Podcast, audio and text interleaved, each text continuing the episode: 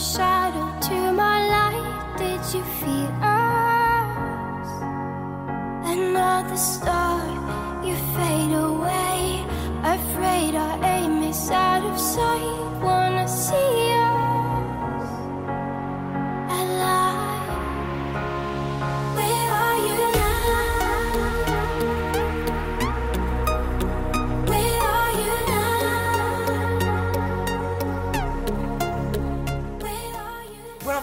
Chavalas, nuestros oyentes en general. Por fin estamos aquí y lo tenemos todo preparado. ¿Y tú a qué esperabas para sintonizarnos?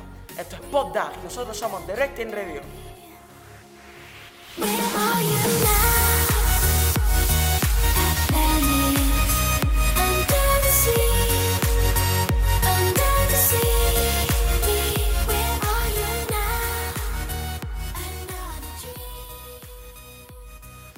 Bueno, bueno, después de una larga espera hemos vuelto y qué mejor día para hacerlo que un 23 de abril, día del libro. Así es, nuestros queridos oyentes. Aquí y ahora comenzamos la segunda temporada de PodDag y con muchas novedades y sobre todo con muchas ganas de empezar. Como todos los martes se encuentra con vosotros un servidor, Víctor Rubira. Y hoy estoy mejor acompañado que nunca, con Elvira y María,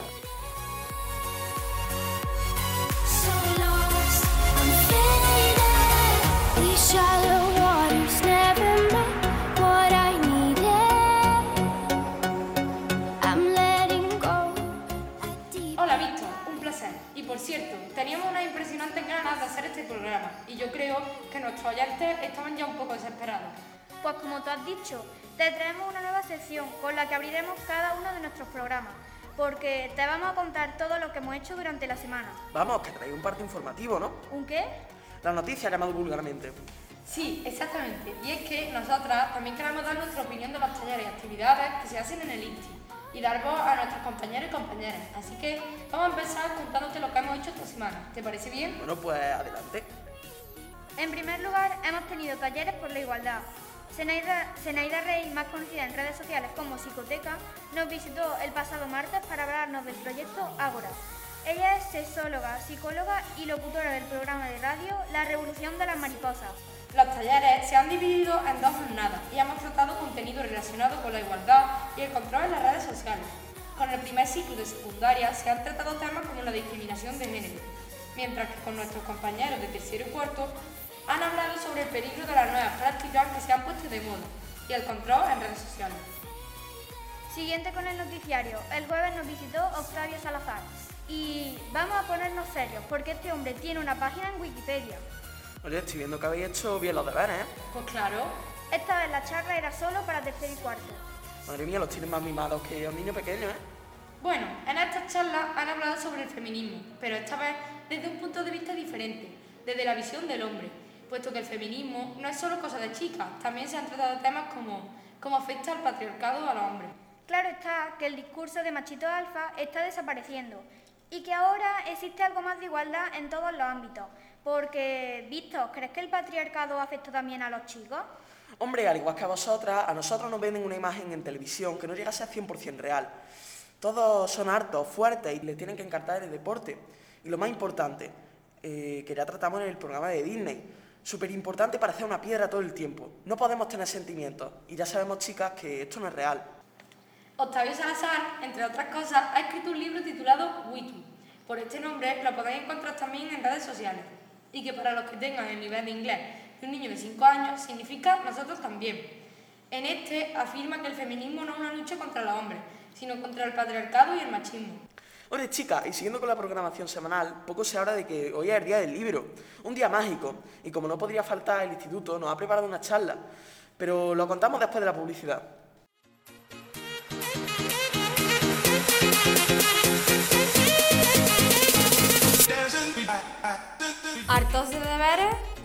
¿Los recreos se te hacen aburridos? ¿A qué esperas?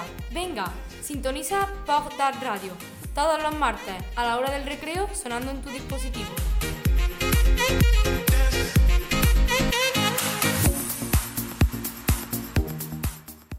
Buah, publicidad propia, esto es tremendo. Pues hemos tenido un taller muy interesante, esta vez con Cristian Bujalance, un poeta y escritor gabrense, el cual nos ha hablado sobre su libro Cairoesclerosis, un libro con interesantes poesías en las que Cristian nos muestra sus más profundos sentimientos. Pero este no ha estado solo, creo, ¿no? Pues claro que no. Cristian ha estado acompañado de Piedad Vaca, la cual ha interpretado el papel de Josefina. Josefina es una persona que quiere escribir, pero no se convence a sí misma de que lo hace maravillosamente.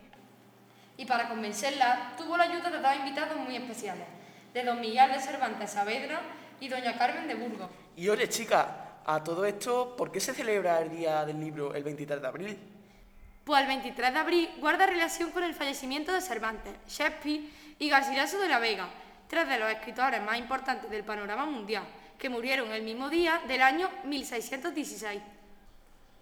Oye, y me acaba de surgir una duda. ¿Os suena el Día de San Jordi? Hoy en Barcelona es fiesta y se celebra regalando rosas y libros. Hay una leyenda que dice que Jordi fue un soldado que falleció el 23 de abril en el año 1309. Se dice que este Jorge o Jordi mató a un dragón que amenazaba su reino y salvó a una princesa que estaba secuestrada por el dragón. Pues visto, hasta aquí nuestro noticiario semanal. Ha sido una semana muy curiosa y en la que hemos aprendido muchísimas cosas nuevas. Bueno, y después de este mini informativo, damos paso a nuestras compañeras de tercero, que nos van a hablar sobre la historia del feminismo y algo de, de lo que ya hemos hablado antes, pero esta vez algo más ampliado. Así que, bueno, adelante, chicas.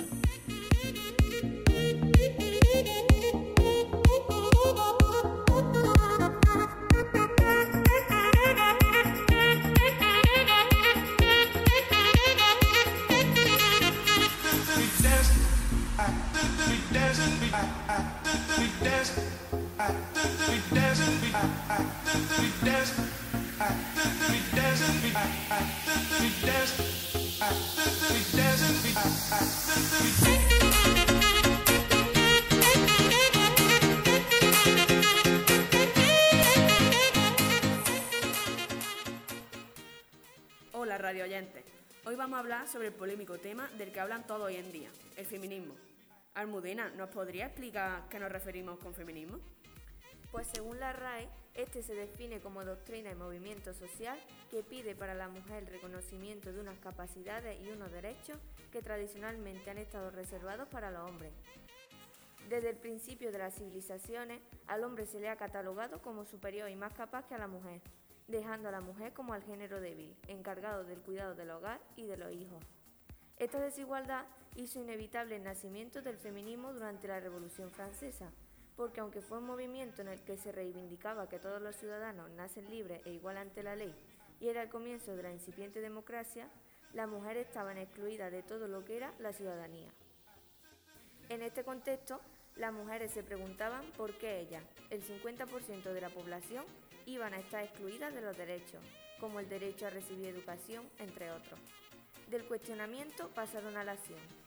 El movimiento feminista se divide en varias etapas, primera, segunda y tercera ola. Bueno, Almudena, cuéntanos un poquito más sobre la primera ola. Esta etapa inicial comienza a finales del siglo XVII, en el periodo de la Ilustración y la Revolución Francesa. Esta primera ola del feminismo tuvo muchas represiones de los gobiernos hacia las mujeres. Muchas terminaron asesinadas, encarceladas o torturadas. A pesar de esto, el movimiento no se detuvo y se extendió por varios países de Europa y América en los dos siglos posteriores. Esta primera ola del feminismo tuvo muchas represiones de los gobiernos hacia las mujeres. Muchas terminaron asesinadas, encarceladas o torturadas. A pesar de esto, el movimiento no se detuvo y se extendió por varios países de Europa y América en los dos siglos posteriores. En el siglo XIX, la lucha feminista se centró más en Inglaterra, Estados Unidos y América Latina. El objetivo principal del feminismo en este siglo fue conseguir derecho al voto para conseguir poder político. Es en 1918 que las mujeres inglesas logran conquistar el voto femenino para las mayores de 30 años de edad. Dos años más tarde, en 1920, el voto femenino es aprobado en Estados Unidos y luego en otros países. Ahora que me ha quedado un poco más claro, os puedo contar un poco de la segunda ola y de la tercera. La segunda etapa feminista comienza a inicios de los años 60 y termina en los años 90 del siglo XX. Luego de haber conquistado el voto femenino en la primera ola, las mujeres empiezan a enfocarse en temas vinculados con la desigualdad social que existe entre la mujer y el hombre, donde ella siempre se ha visto más afectada. Esta etapa tiene su origen en la Segunda Guerra Mundial cuando las compañías americanas animan a mujeres a trabajar en puestos de hombres a través de carteles publicitarios. Muchas mujeres trabajan en fábricas de diferentes productos, pero al final de la guerra, estas mujeres fueron forzadas a renunciar para regresarle esos puestos de empleo a los hombres y regresar a las mujeres a las labores de la casa y los hijos. Al final de los años 90 comienza la tercera ola del feminismo, momento en el cual este movimiento empieza a generar diversas visiones o ramificaciones que se van desarrollando hasta la actualidad. Este fenómeno se produce porque las mujeres toman conciencia de que no existe un modelo único de mujer, tratado en la segunda ola, y empiezan a identificarse múltiples modelos de mujer que van más allá del sexo y que están relacionados con la clase social o étnica, la nacionalidad, la religión, la orientación sexual, entre otros. En la tercera ola empiezan a aparecer en muchas partes del mundo diferentes enfoques como lo son el feminismo radical, la teoría queer, el feminismo postcolonial, el ecofeminismo, el feminismo transexual, feminismo negro y muchos más que siguen en la lucha por la igualdad de condiciones y por cambiar el estado patriarcal que explota a la mujer. En la tercera ola se dieron muchos debates sobre temas relacionados con el sexo, la prostitución, el lesbianismo, la transexualidad llamados guerras feministas por el sexo, los cuales sirvieron de elemento motivador para generar las diferentes posturas del feminismo. El feminismo en la actualidad. En la actualidad aún existe el movimiento feminista de la tercera ola, y este se caracteriza por tener ramificaciones de feminismo, determinados por los modelos de mujer que existen en el mundo y cómo han sido explotados. Las diferentes corrientes feministas se encuentran orientadas en dos objetivos esenciales, que se complementan con sus objetivos particulares, según el modelo de mujer que busca defender cada uno de ellos. Los dos objetivos esenciales se mueven en la igualdad de oportunidades, esto se relaciona con el feminismo liberal, el cambio social del sistema patriarcal, esto se relaciona con el feminismo radical. El feminismo, como cualquier otro movimiento, tiene ramificaciones. Nosotras vamos a explicar las cuatro más escuchadas hoy en día. Feminismo liberal y radical. Mencionado anteriormente, mientras que el feminismo radical trata de acabar con el problema de raíz, el feminismo liberal trata de modificar el problema a través de la sociedad ya existente.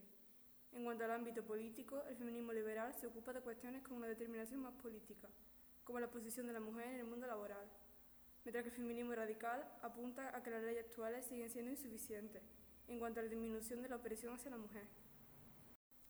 Por último, el feminismo liberal considera que el hombre es una víctima más del sistema, lo contrario que el feminismo radical, que pone el foco en que el sistema del que forma parte es un sistema de dominación por parte del hombre.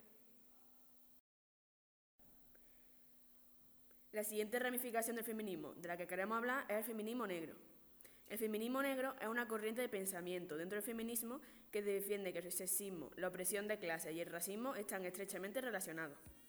Así empezaba en 1851 el discurso de Sojourner Truth en la Convención de los Derechos de la Mujer en Akron, Ohio. Ese hombre de allí dice que las mujeres necesitan ayuda al subirse a los carruajes, a cruzar las zanjas y que deben tener mejor sitio en todas partes. Pero a mí nadie me ayuda con los carruajes, ni a pasar sobre los charcos, ni me dejan un sitio mejor. ¿Y acaso no soy yo una mujer? Miradme, mirad mi brazo. He arado, plantado y cosechado, y ningún hombre podría superarme. ¿Y acaso no soy yo una mujer? Otra ramificación de la que queremos hablar es el transfeminismo. El transfeminismo es la corriente feminista que acoge a otras personas que no son mujeres y género.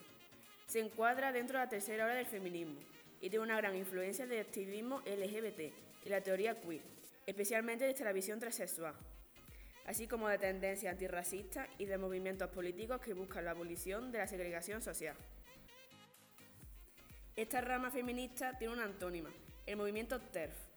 TERF es un acrónimo del término en inglés Trans-Exclusionary Radical Feminist, que, por su traducción literal al español, significa feminista radical tras excluyente. Esta es una sesión de feminismo que excluye a las mujeres transgénero de la lucha del feminismo, porque considera que si nacieron varones no viven la opresión de ser mujer. Las feministas radicales postulan que la autoidentificación con el género femenino no convierte a un varón en mujer, ya que no existe una esencia femenina más allá de la pertenencia biológica al sexo femenino, y piden la exclusión de las mujeres trans del espacio asignado únicamente a mujeres. como por ejemplo los refugios para sobrevivientes de la violencia sexual, las cárceles, los baños exclusivos para sexo femenino, los consultorios ginecológicos o los deportes femeninos.